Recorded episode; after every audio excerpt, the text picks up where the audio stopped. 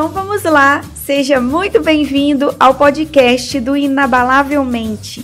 Eu sou a Renata, Renata Melo, criadora do blog inabalavelmente.com.br. E eu verdadeiramente acredito que você pode conquistar todos os seus sonhos se você tiver uma mente programada para isso.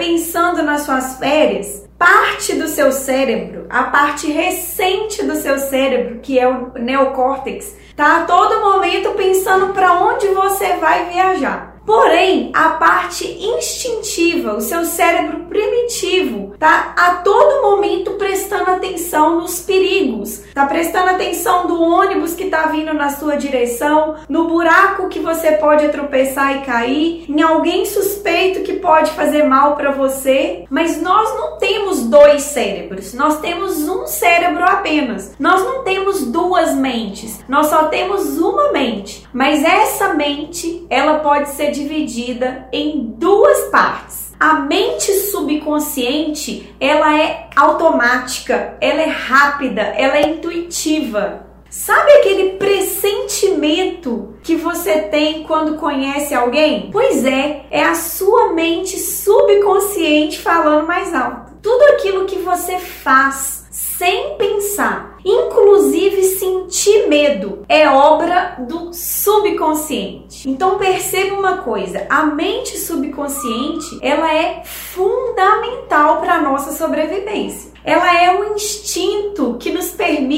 reagir a situações de ameaças. Agora, ao contrário, a mente consciente, ela é o pensamento, ela é lenta, ela é autora dos julgamentos que a gente faz. Agora, a grande questão é o seguinte: a mente subconsciente, muitas vezes, ela usa regras bastante rudimentares para dosar nossa sensação de medo. E muitas vezes ela dosa a nossa sensação de medo de acordo com a influência do medo de outras pessoas. Então, por exemplo, quanto mais você lembra ou é lembrado da sensação de medo, mais medo você vai produzir. E o seu subconsciente também deixa com que você seja influenciado pelo medo das outras pessoas. Então, se você convive com pessoas que têm medo, muito provavelmente você também terá aquele medo. Só para ilustrar esse exemplo, eu estava lendo um estudo que relatou que após os atentados de 11 de setembro, os americanos eles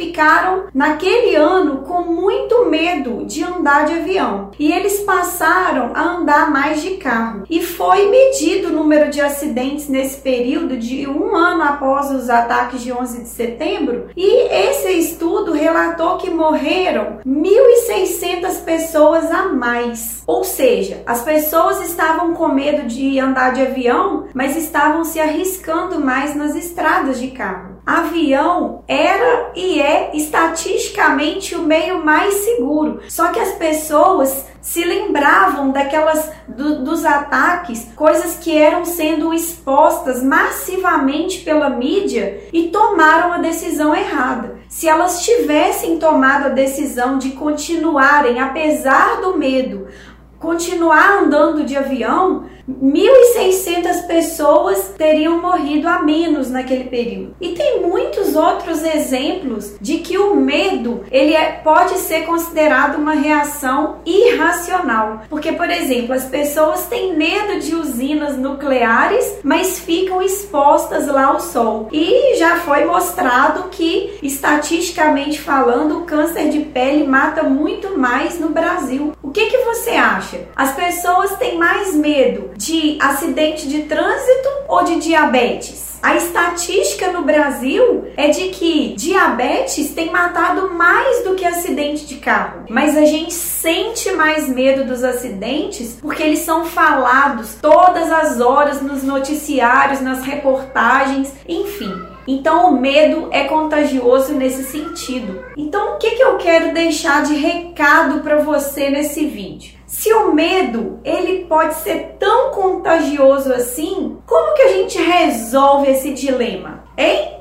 Como que a gente pode diminuir a sensação de medo na nossa vida? Você sabe a resposta? Exatamente! Isso mesmo! Daqui eu posso ler pensamentos. Você diminui o medo da sua vida é exatamente estudando, é pesquisando, é correndo atrás das informações certas daquilo que você está pensando para sua vida. Porque quanto mais você aprende, mais você diminui a sensação de medo, mais você diminui a sensação de ansiedade, que é o medo antecipado. E aprenda uma coisa, hein? Não saia por aí acreditando em tudo que você vê, em tudo que você escuta, em tudo que você lê, não. Corra atrás das informações certas para aquilo que você planeja, para aquilo que você deseja. E se você quiser continuar essa experiência comigo, eu estou te esperando lá no meu blog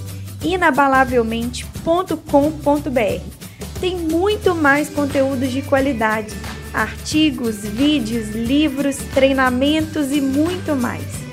Um grande abraço, fique com Deus e até o próximo episódio. Tchau, tchau!